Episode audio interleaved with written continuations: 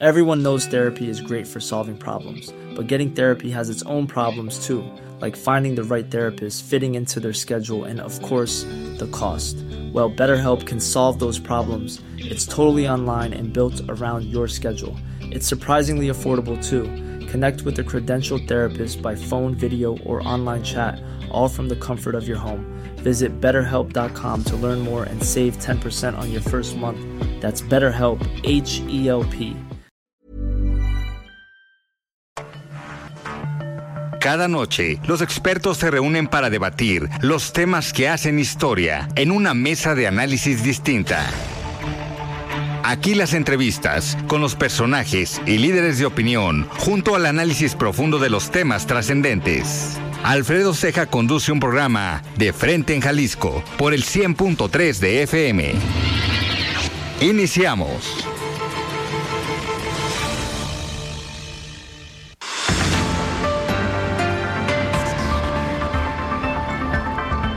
¿Qué tal? Muy buenas noches. Bienvenidos a una emisión más de De Frente en Jalisco, aquí en Heraldo Radio Jalisco. Hoy miércoles 8 de marzo quiero agradecer, como todos los días, en los controles técnicos a Antonio Luna, en la producción y redacción de este espacio a Ricardo Gómez y recordarles nuestro número de WhatsApp para que se comuniquen con nosotros, el 3330 1779 66. El día de hoy vamos a tener una mesa de análisis, una mesa especial hoy en el marco del 8 de marzo. Vamos a tener aquí en entrevista a la diputada de Movimiento Ciudadano, diputada local Dolores López Jara.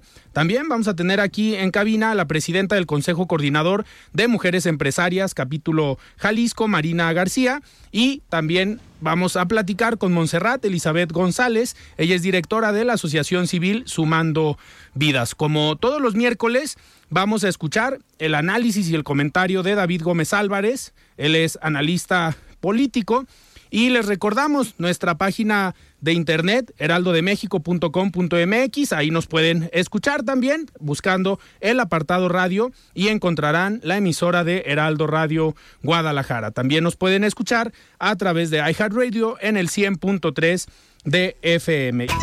Los hechos que hicieron noticia de frente en Jalisco.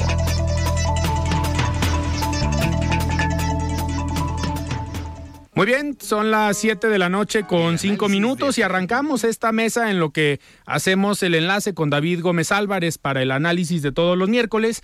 Me da muchísimo gusto recibir aquí en cabina a tres mujeres de diferentes sectores. Esta fue la intención de esta mesa en el marco del 8 de marzo, tener una invitada del sector empresarial, una invitada del sector público, del Poder Legislativo y una invitada desde la sociedad civil. Nos acompaña y me da muchísimo gusto recibir nuevamente aquí en cabina a la diputada Lolis López Jara. Estimada diputada, ¿cómo estás? Buenas noches. ¿Qué tal, Alfredo? Muchísimas gracias por la invitación y bueno, pues un saludo a todo el amable auditorio que está este día 8 de marzo, miércoles, escuchándonos en esta emisión justamente por el Día Internacional de las Mujeres y la verdad un honor estar aquí con mujeres tan valiosas. Muchas gracias. Muchísimas gracias. También recibimos aquí en cabina a Marina García. Ella es la nueva presidenta del Consejo Coordinador de Mujeres Empresarias, capítulo Jalisco. Estimada Marina, ¿cómo estás? Buenas noches.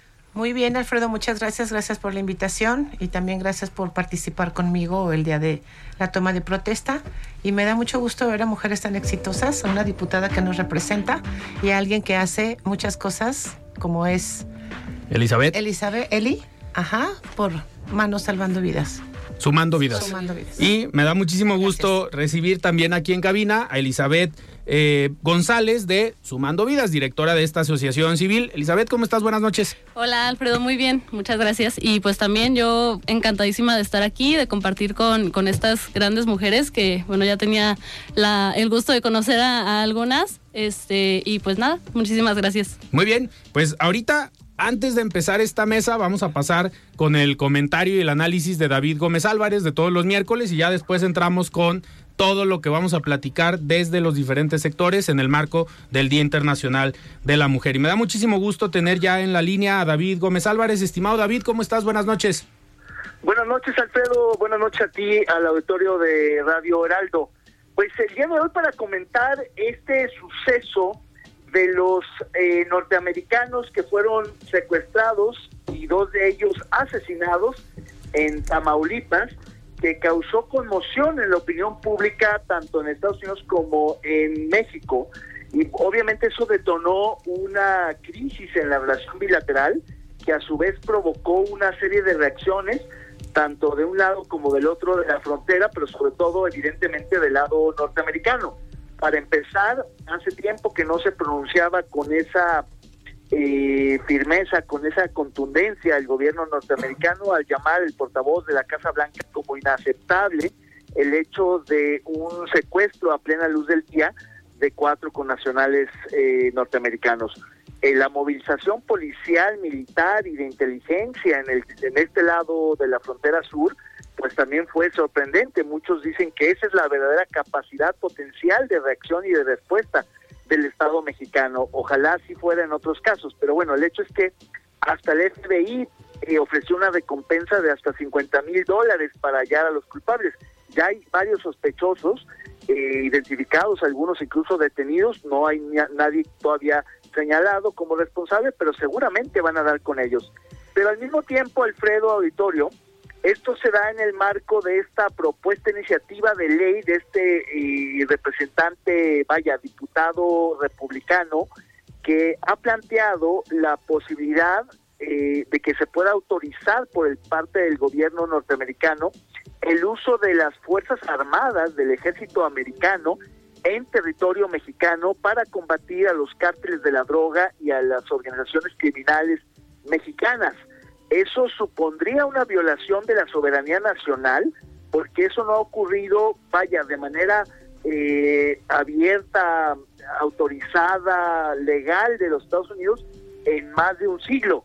Por tanto, se trata de una iniciativa que si bien tiene pocas posibilidades de prosperar, es decir, no es factible que se vaya a aprobar, lo que sí es que está incidiendo en el ánimo de la relación bilateral, está presionando al gobierno de John Biden para que a su vez presione al gobierno mexicano para que sea más efectivo en el combate a los cárteles y a, los, a, los a las organizaciones criminales.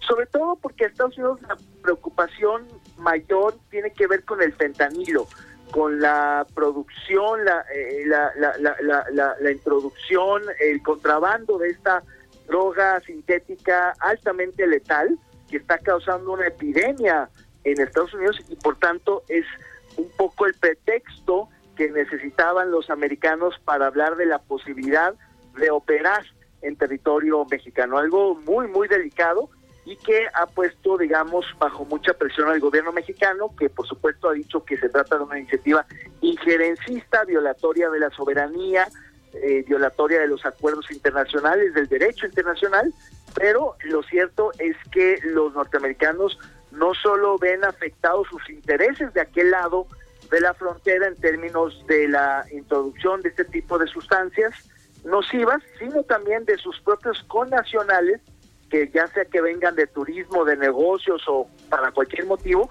pues han sido muchos cada vez más sujetos de este tipo de eh, robos, secuestros y hasta asesinatos. Esto pues está cambiando mucho la dinámica en las relaciones bilaterales a pesar de la buena relación personal que tienen John Biden y López Obrador.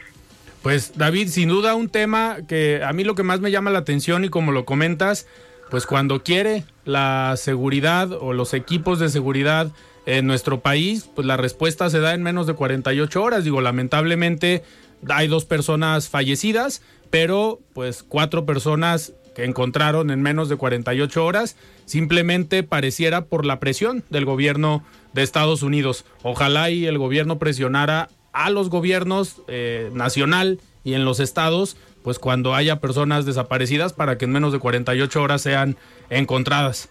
Así es, ojalá tuviéramos esa reacción para todos los casos del Estado mexicano. Muy bien, David, pues muchísimas gracias por este comentario y pues nos escuchamos el próximo miércoles. Claro que sí, muchas gracias Alfredo, buenas noches a ti, a Heraldo Radio. Muchísimas gracias, el comentario de todos los miércoles de David Gómez Álvarez. Y ahora sí, arrancamos esta mesa de análisis. Me gustaría iniciar con putada Lolis. Eh, a ver, es una agenda que tú has tenido desde que trabajas en política y vienes también desde la sociedad civil. Ahí son tus, tus inicios, digamos. Pero, ¿cómo ha sido manejar estos temas primero desde la sociedad civil y ahora desde la parte legislativa? Porque al final, pues pareciera el problema sigue, el problema sigue siendo el mismo, pero la visión cambia estando en diferentes eh, sectores.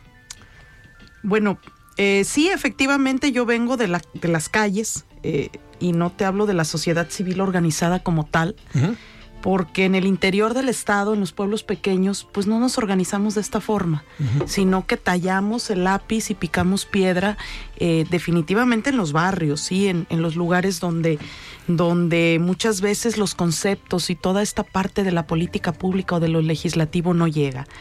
Entonces, tomo esta agenda por convicción. Definitivamente sí, las trincheras son distintas, incluso te hablo como exregidora, porque también me tocó estar en esta parte desde el, ayuntamiento de, mi localidad, digamos, un pueblo de menos de 50 mil habitantes, Jocotepec específicamente. Y en cada una de las trincheras hay situaciones distintas, pero si tienes el objetivo creo que más allá de cuál sea tu posición política o de activismo, eh, vas, vas, vas a buscar la misma ruta. ¿Cómo sí? ¿Cómo podemos transitar? dentro de mi agenda, que ya es por convicción, no es una agenda política, es realmente una agenda con la que eh, yo vivo despierto y anochezco. Y, y desde esta parte también, ¿qué puedo hacer al respecto? Definitivamente se ven las cosas distintas, porque ahora pues ya no es ir a gritar consignas, eh, ya no es ir a reclamar, es qué me toca hacer a mí. Claro. ¿Cuáles son las deudas que yo tengo? ¿Qué le duele en este caso? Eh, ¿Cuáles son las necesidades de mujeres y niñas de este estado? y tanto de zonas metropolitanas como de las zonas más alejadas. Entonces, sí vamos cambiando la visión, pero creo que desde mi, desde mí te puedo decir que el objetivo, la meta y la finalidad, no. Seguimos ahí y seguimos buscando. Y entre más se especializa, digamos en este caso, eh, la ley, también más se especializa la violencia y nos rebasa. Y va más allá muchas veces de nuestras, de nuestras convicciones, también de las posibilidades que tenemos de hacer algo. Y eso. E, en este sentido, también hay que reconocer, a ver, yo soy muy claro siempre aquí en el espacio, cuando hay diputadas, diputados que sí trabajan. En tu caso, eres una de las diputadas que, y diputados que sí trabajan. ¿Por qué? Lo, ¿Por qué lo digo? Porque ese discurso que traías o que lo que trabajabas desde las calles, pues lo estás traduciendo a trabajo en el legislativo, en iniciativas, en puntos de acuerdo y en tratar de mejorar desde el poder legislativo, pues lo que se vive en las, en las calles. ¿Cómo ¿Cómo has ido, digamos, trabajando en este año y medio que lleva la, legislatura para poder a lo mejor platicar con alguien de la sociedad civil o con alguien del sector empresarial que diga qué estamos haciendo hoy desde el legislativo? Para mí ha radicado el no salirme justamente, o sea, ya no es, ah, ya soy diputada, entonces pues ya este cambio de causas. No, yo sigo en la calle, de hecho ahorita vengo de Amatitán, de tener una plática con mujeres en Amatitán, ayer estuve en Arandas, eh, sigo recorriendo de mi, municipio, no dejo de estar en la calle, no dejo de buscar estos puentes de comunicación, por ejemplo, con las empresarias, con las emprendedoras, con la sociedad civil organizada. Y curiosamente, quizá es el sector que más me ha costado entender la sociedad civil, eh, porque, como te digo, vengo de un, de un espacio donde nos organizamos, pero desde una forma muy distinta, como, como muy quizá muy simple, pues. Y estoy aprendiendo mucho de la sociedad civil, de que tienen pues su, su mecánica, su metodología, cómo llevan a cabo las cosas y cómo logran sus objetivos. Entonces, eh, así es como he podido llevar este más del, de, un año, año y medio casi, eh, no dejando mi esencia de donde vengo para mí eso ha sido lo básico y lo que de alguna manera no me ha hecho perder el piso de que pues también es muy bonito estar acá en el legislativo, ir a los eventos de, por ejemplo, de las empresarias, encantada, cómo no, de, de la sociedad civil, de, de otros, otras instituciones públicas. esto es seductor completamente. Claro. Pero creo que si perdemos esta parte, entonces es ahí cuando nos, nos convertimos pues en, en, en mecanismos nada más eh, coyunturales de la política. Y yo no, no, no, ese no es mi, mi ruta. Entonces, para mí es justamente llevar las causas que yo conozco, que he vivido y que en carne propia he podido compartir al legislativo, que me encantaría tener más éxito, por supuesto. Sin embargo, acá, desde lo institucional, ya te topas con otro tipo de barreras. Totalmente. Elizabeth, desde la sociedad civil, ahorita lo comentaba la diputada, pues es el sector que sale, que grita, que se manifiesta. Ahorita mientras estamos en el programa, pues, hay una movilización, hay una manifestación importante en la zona metropolitana de Guadalajara, pero desde la sociedad civil eres una mujer joven. ¿Cómo, ¿Cómo se vive hoy la situación de las mujeres y de la violencia contra las mujeres en la ciudad? ¿O cómo se ve desde la sociedad civil? ¿Qué, ¿Cuáles son las problemáticas que hoy vive una mujer en Guadalajara, en Jalisco y en nuestro país? Bueno, eh, primeramente creo que la, la problemática es la misma, se podría decir, estando dentro de la sociedad civil y estando pues siendo una ciudadana de a pie. O sea, la, violencia está pues al orden del día, no sabes si, si puedes regresar o no a tu casa cuando vas a salir pues a trabajar, a la escuela. Eh, yo lo que veo de, diferente es que desde la sociedad civil nos organizamos y llevamos a cabo proyectos ya con un, un, sentido un poquito más especializado, así como, como decía Lolis, eh, ya podemos acceder a recursos este, federales, estatales, incluso internacionales, y de esa manera es que podemos atacar las problemáticas que vivimos todas y que incluso también vivimos todos, porque la violencia nos, nos ataca a todas las personas, ¿no? Y desde la, desde la sociedad civil es eso, tener la posibilidad de, de tener a lo mejor un poquito más de recurso, a lo mejor un poquito más de, de apoyo de, del sector público, del sector privado. Nosotras hemos encontrado eh, muchísima apertura con, con, diversos gobiernos, con eh, ahora el, el, Congreso del Estado también, y creo que eso es eh, un plus que puede dar la, las, las asociaciones asociaciones civiles o las organizaciones de la sociedad civil. Son muchas asociaciones civiles las que hoy trabajan estos, estos temas. Yo algo que, eh, por lo que se puede observar, ¿crees que hay organización en la sociedad civil? Porque hay muchas asociaciones civiles, este es el tema, no sé, de la violencia contra las mujeres, pero hay asociaciones civiles en derechos humanos, cuidado al medio ambiente, pero al final dentro de un mismo tema nos podemos encontrar 50, 70 asociaciones civiles que entre ellas mismas no se conocen y no se coordinan. Eso también es un punto complejo para la sociedad civil, a lo mejor la falta de coordinación para lograr objetivos en una mayor escala y que sea a lo mejor más visible el trabajo de la sociedad civil para el poder legislativo, el poder ejecutivo o para el sector empresarial. Sí, claro, yo, yo concuerdo mucho contigo que a lo mejor estamos como atomizando los esfuerzos desde diferentes áreas, desde diferentes, eh, no sé, temas, porque como tú dices, hay, hay asociaciones que están especializadas en un tema en específico. Nosotras eh, en Sumando Vidas eh, abordamos derechos humanos, que es más general, pero de todas formas sí hace falta como este conocernos entre nosotras, el generar alianzas, el hacer vínculos y, y normalmente nos quedamos, creo yo, en la parte como un poco pasiva, se podría decir, de que los gobiernos son quienes este, convocan a, un proyecto. Y nosotras tenemos que presentarlo y tenemos que participar. Y, no somos como tal nosotras las que, las que buscamos y las que nos buscamos entre nosotras para, para generar proyectos. Y ahora sí llegar con el gobierno y decirle, ah, pues tenemos esto, esta propuesta, ¿cómo podemos hacer?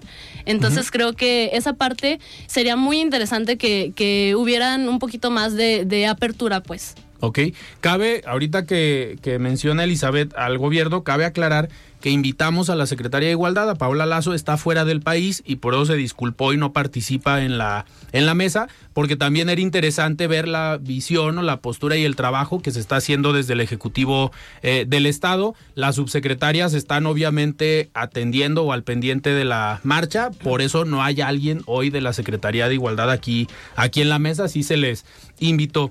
Y eh, Marina, antes de irnos a un corte, nos quedan todavía tres minutitos. Eh, desde el sector empresarial es eh, muchas veces poco visto la brecha de desigualdad, las problemáticas que enfrentan las mujeres, porque pues, no es gobierno. Y el sector empresarial a veces agarra su rumbo o tiene su dinámica y no nos damos cuenta de lo que, de lo que pasa. Pero cómo viven hoy en el sector empresarial, tú diriges un organismo de mujeres empresarias, tienen una problemática eh, fuerte en el sector empresarial de violencia o maltrato o simplemente la brecha salarial o desigualdad desde el sector empresarial? Sí, Alfredo. Mira, te quiero platicar primero que el Consejo Coordinador de Mujeres Empresarias es un, un, organismo que incide en el desarrollo económico a través de la voz de las mujeres.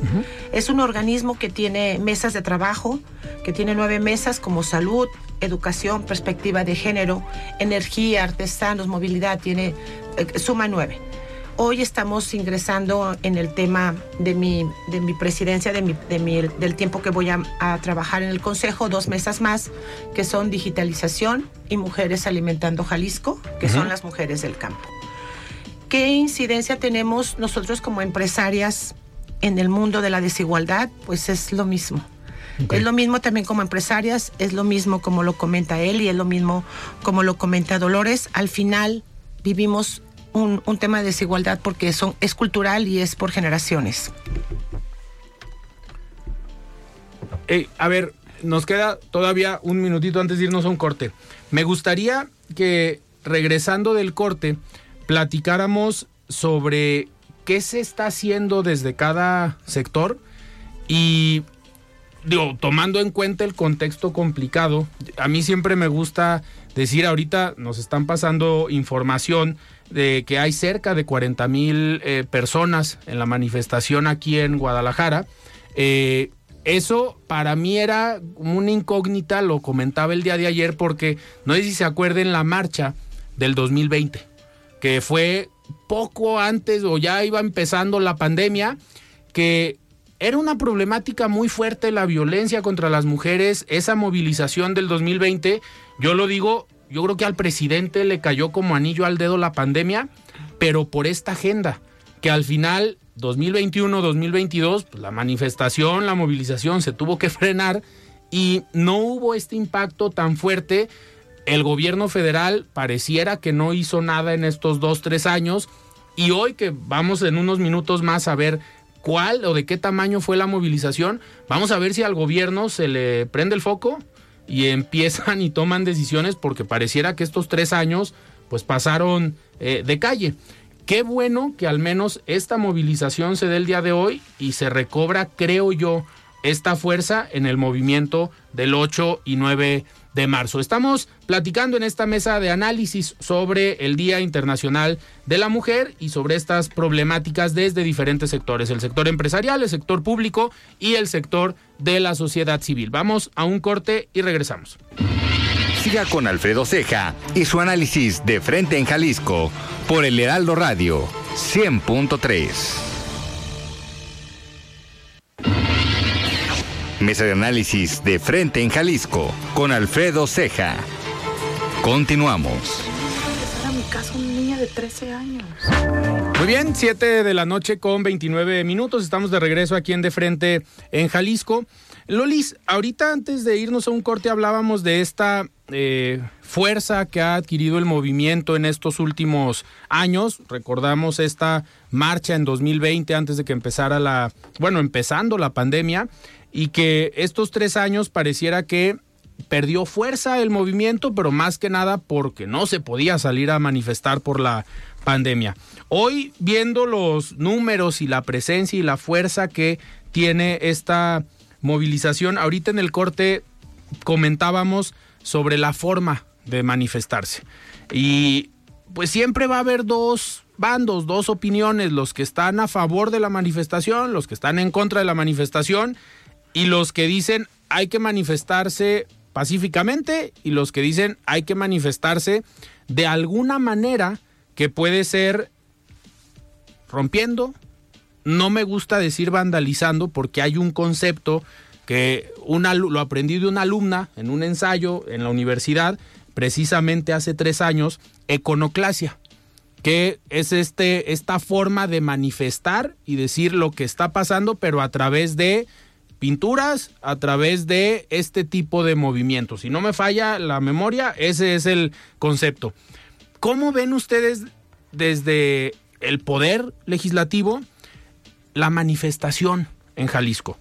De la forma que sea. Legítima, necesaria.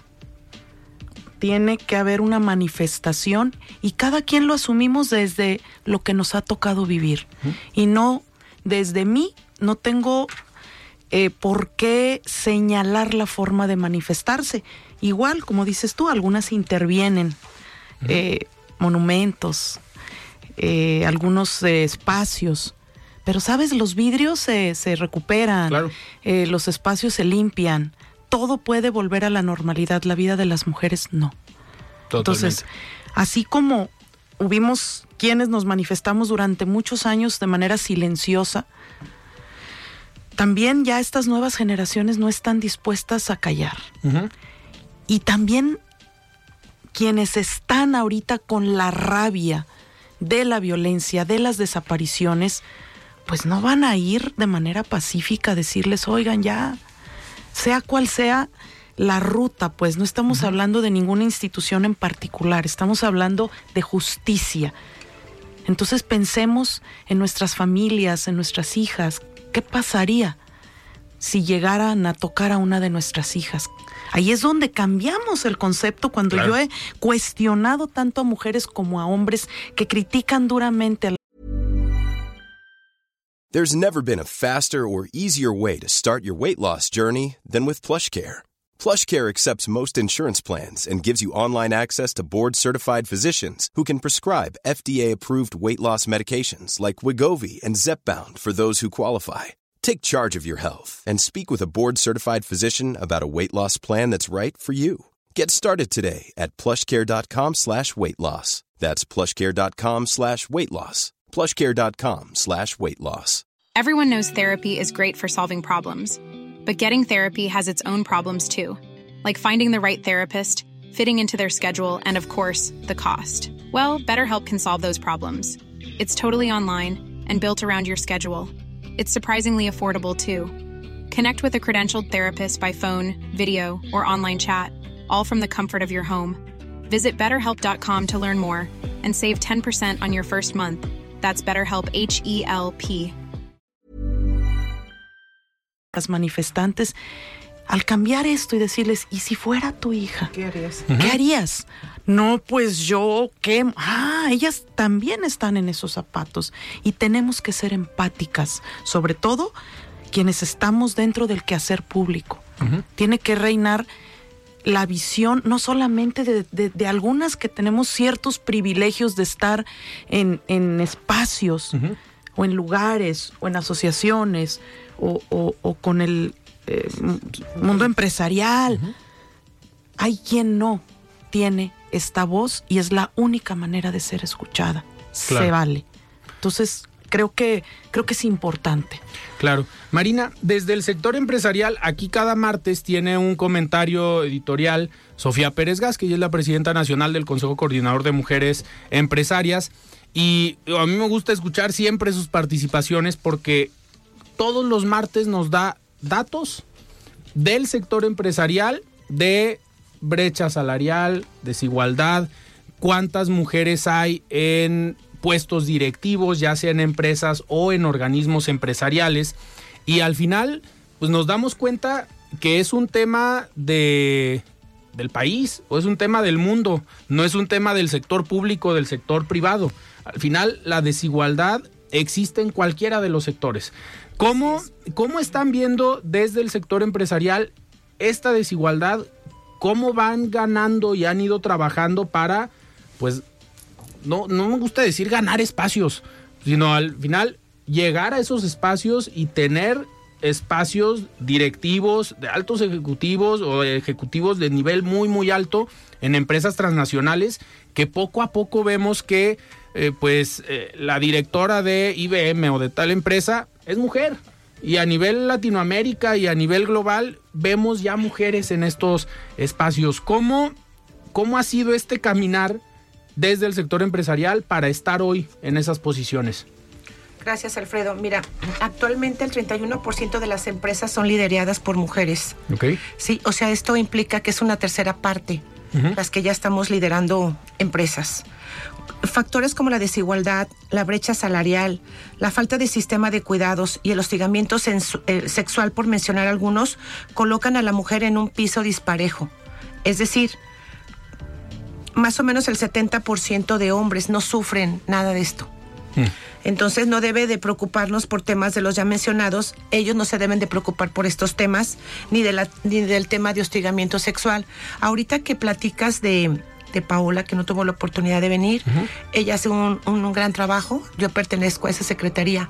Y en mi empresa tengo protocolos de hostigamiento y acoso sexual y qué es lo que se tiene que hacer cuando pasa algo. Ok. Sí, tengo sala de, de lactancia, etcétera. Entonces, eso es muy importante, primero para la equidad entre hombres y mujeres en mi empresa y, y, dar un ejemplo que aunque nadie ha usado la sala, al final se les va quedando también a los, a los hombres que están ahí, que, que alguien puede estar ahí. Claro. Ya sea su esposa, ya sea sus hijos, ¿sí? O cualquiera de nosotros. ¿Qué podemos hacer para esto? Es crear espacios seguros para las mujeres.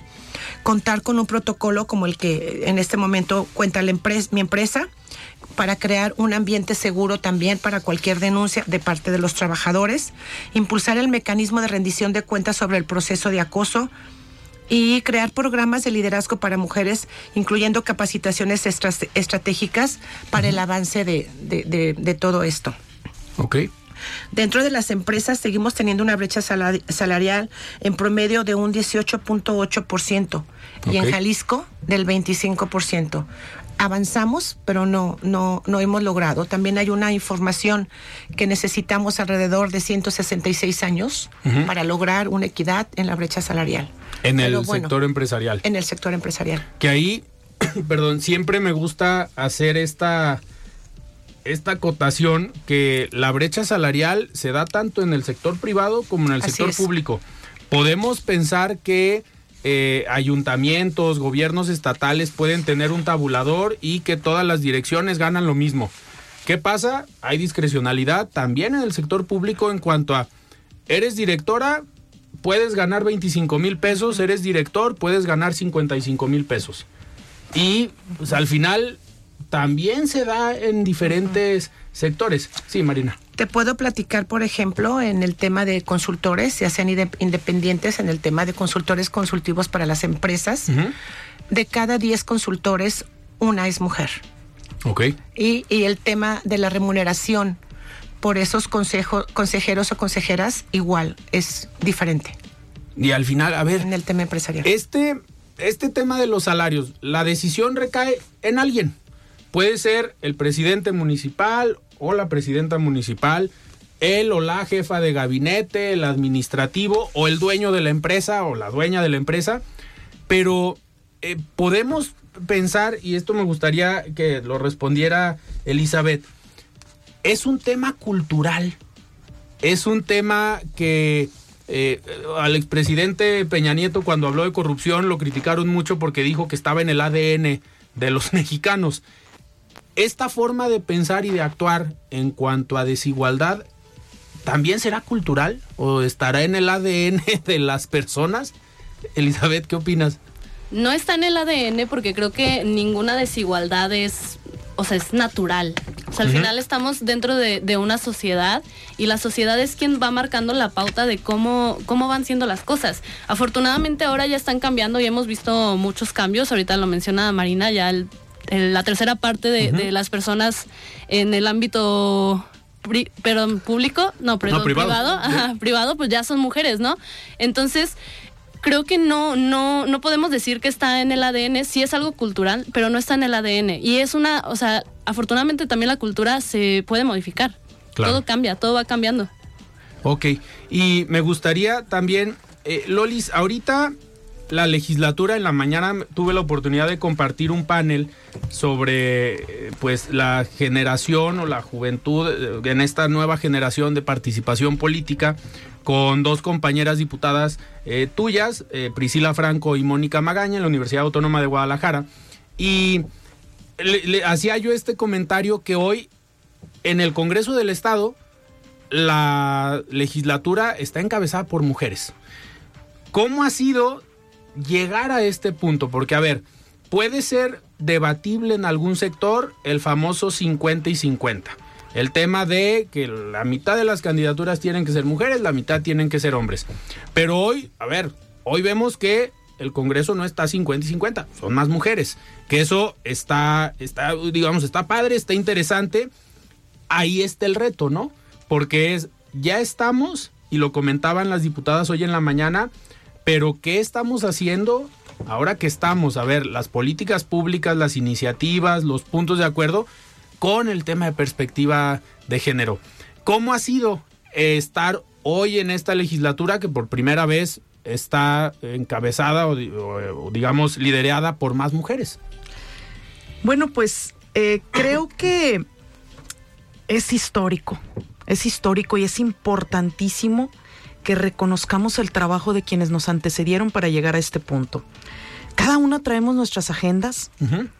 Eh, aquí es bien interesante, tenemos la bancada de las legisladoras, donde hemos ido de alguna manera lento lento. ¿Por qué? Bueno, porque de repente pues sí nos seduce un poco el, que se pueda, eh, se puedan generar situaciones de, de, de que podemos beneficiar a nuestro, a nuestro proyecto político. Entonces hemos tratado a toda costa de que esto no sea lo que reine. Algo que también es importante y que, y que de pronto creo que incluso puede ser este complejo, es de que en la sociedad o en el círculo rojo o en muchos espacios se piense que de manera mágica, porque ya somos más mujeres, vamos a resolver lo que no se ha hecho en 62 legislaturas. O sea, no podemos responder esas expectativas, también son... Eh, demasiado. Totalmente. ¿Por qué? Porque no solamente porque traigamos nuestras agendas, porque cada una de nosotras tiene sus propios sesgos, su propia ideología. No todas las que estamos ahí, las 24, tenemos un corte feminista. Y se vale. ¿Sí? No todas traemos agenda de las, para las mujeres y se vale.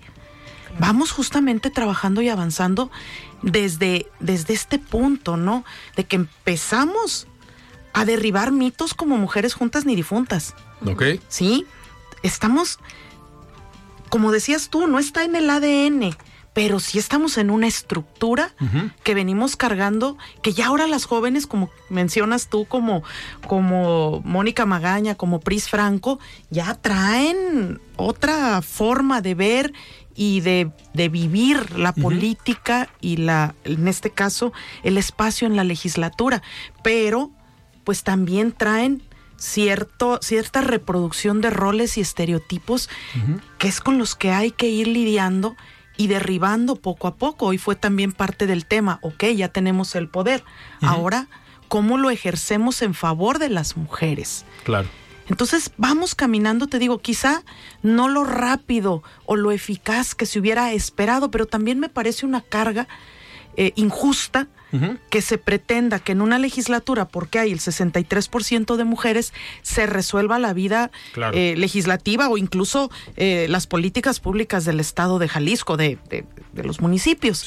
Entonces, vamos trabajando cada quien y vamos tratando, como te digo, de, ir cerrando nuestras propias brechas. Entonces, ahí es un trabajo interesante, sin embargo, pues no es tan mágico como en un momento dado se pudo especular cuando, cuando pues este resulta que éramos mayoría de mujeres en el Congreso. Sí, a ver, al final el contexto que vivimos hoy se construyó durante muchos años.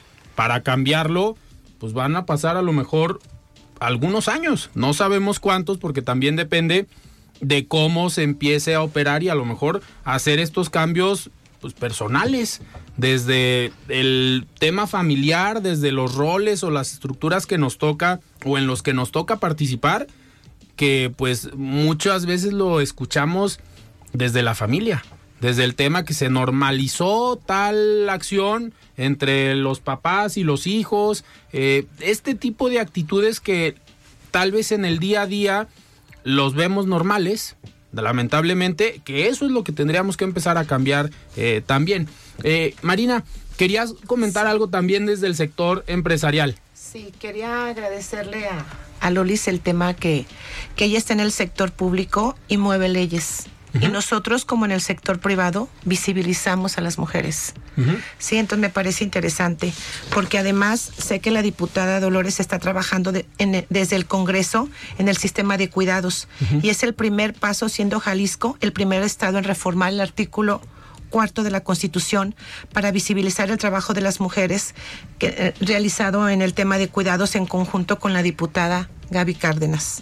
Entonces agradezco ese tema y, lo importante es sumar fuerza, sumar las fuerzas porque el que suma multiplica. Sí. Y aquí sí, sí, me parece, sí, e, e, es un temazo, ahí, ahí lo hemos trabajado, por ejemplo, efectivamente disentimos. Yo disiento muchísimo de, de vamos a suponer, de, de, mi compañera Mara, porque de pronto pues no estamos de acuerdo en muchas cosas. Sin embargo, en el tema de cuidados fuimos Gaby Cárdenas, eh, Claudia Salas, Mara Robles y tu servidora.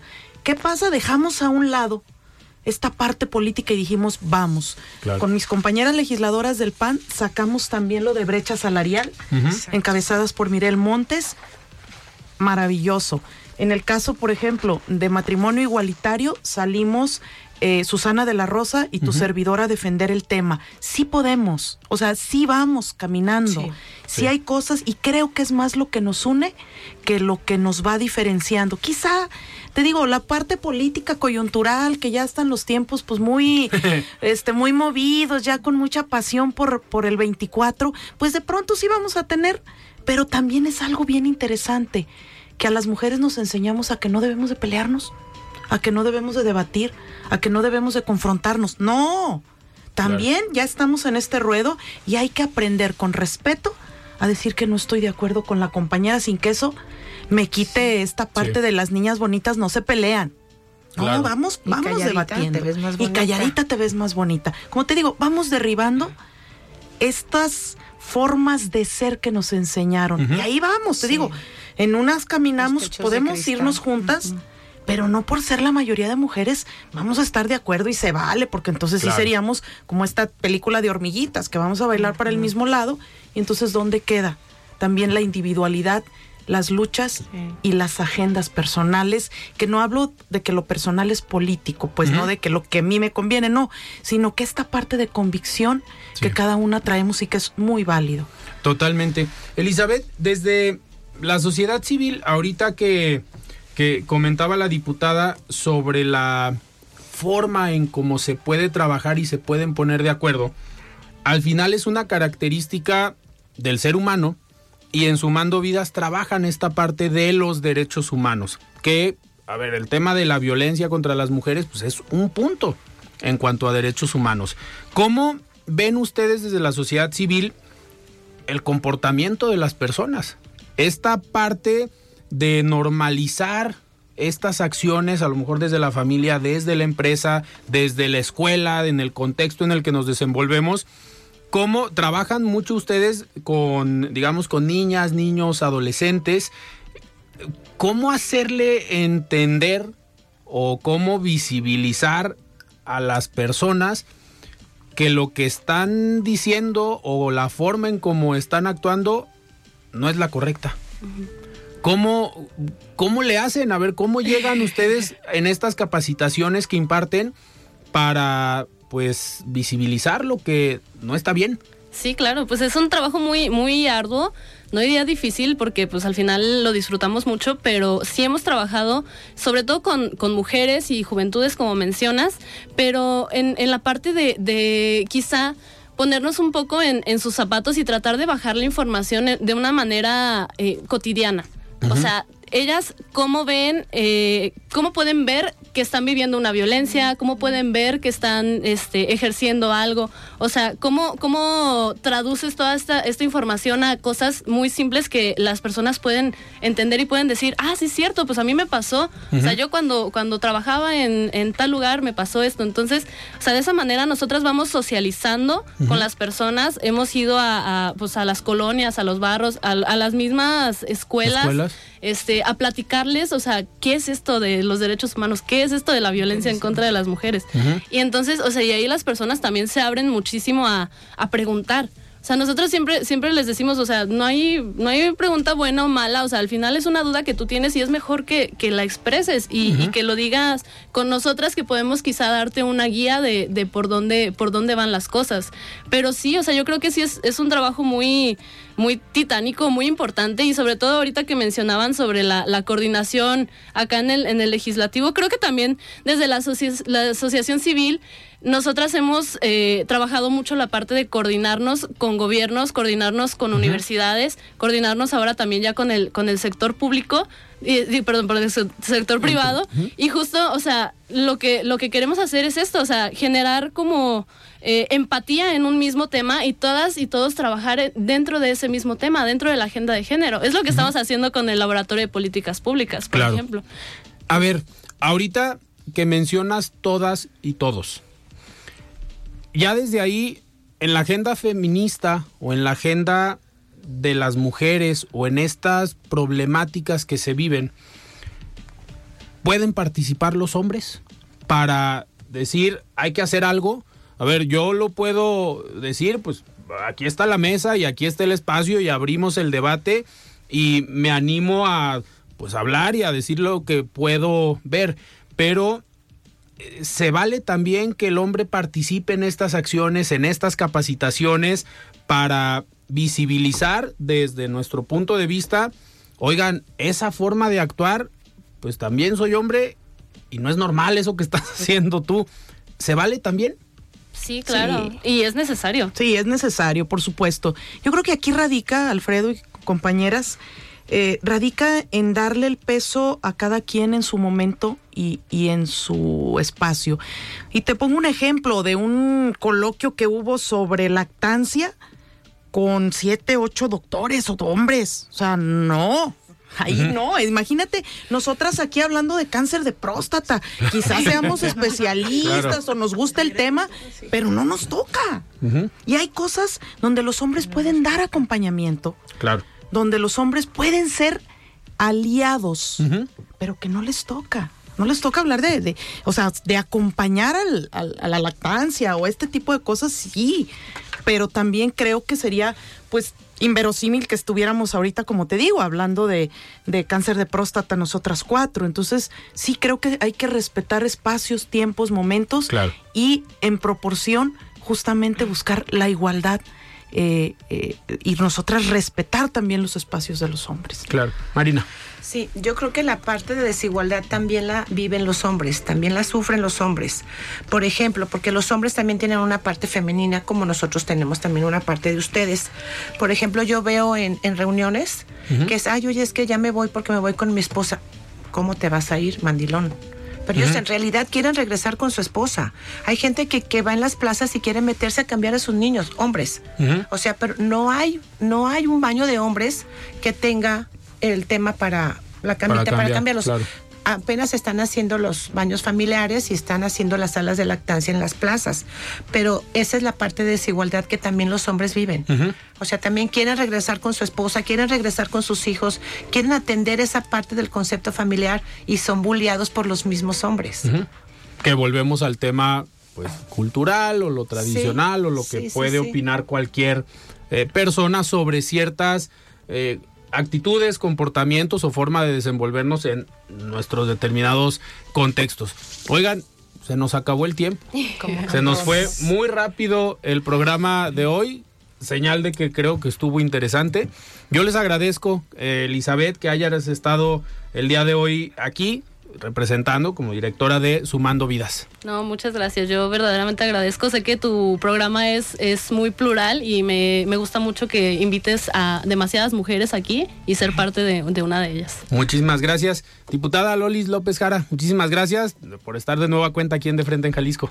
Siempre la orden, Alfredo, y de verdad es este un gusto y más en esta fecha tan tan sentida, el 8 de marzo, y creo que al margen de toda esta parte en la que tenemos una gran deuda, pues también hay que reconocer que de una o de otra forma hemos estado dando pasos de manera conjunta. Claro.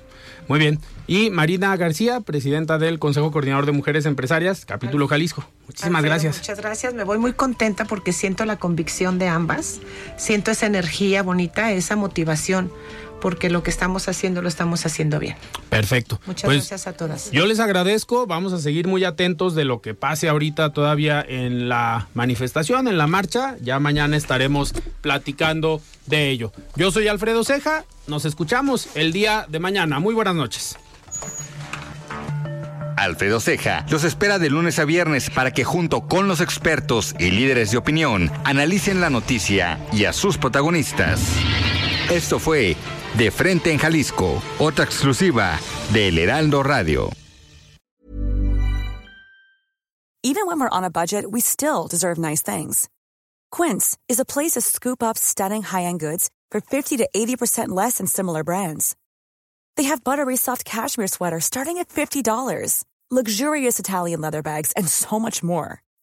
Plus, Quince only works with factories that use safe, ethical, and responsible manufacturing. Get the high-end goods you'll love without the high price tag with Quince. Go to quince.com slash style for free shipping and 365-day returns.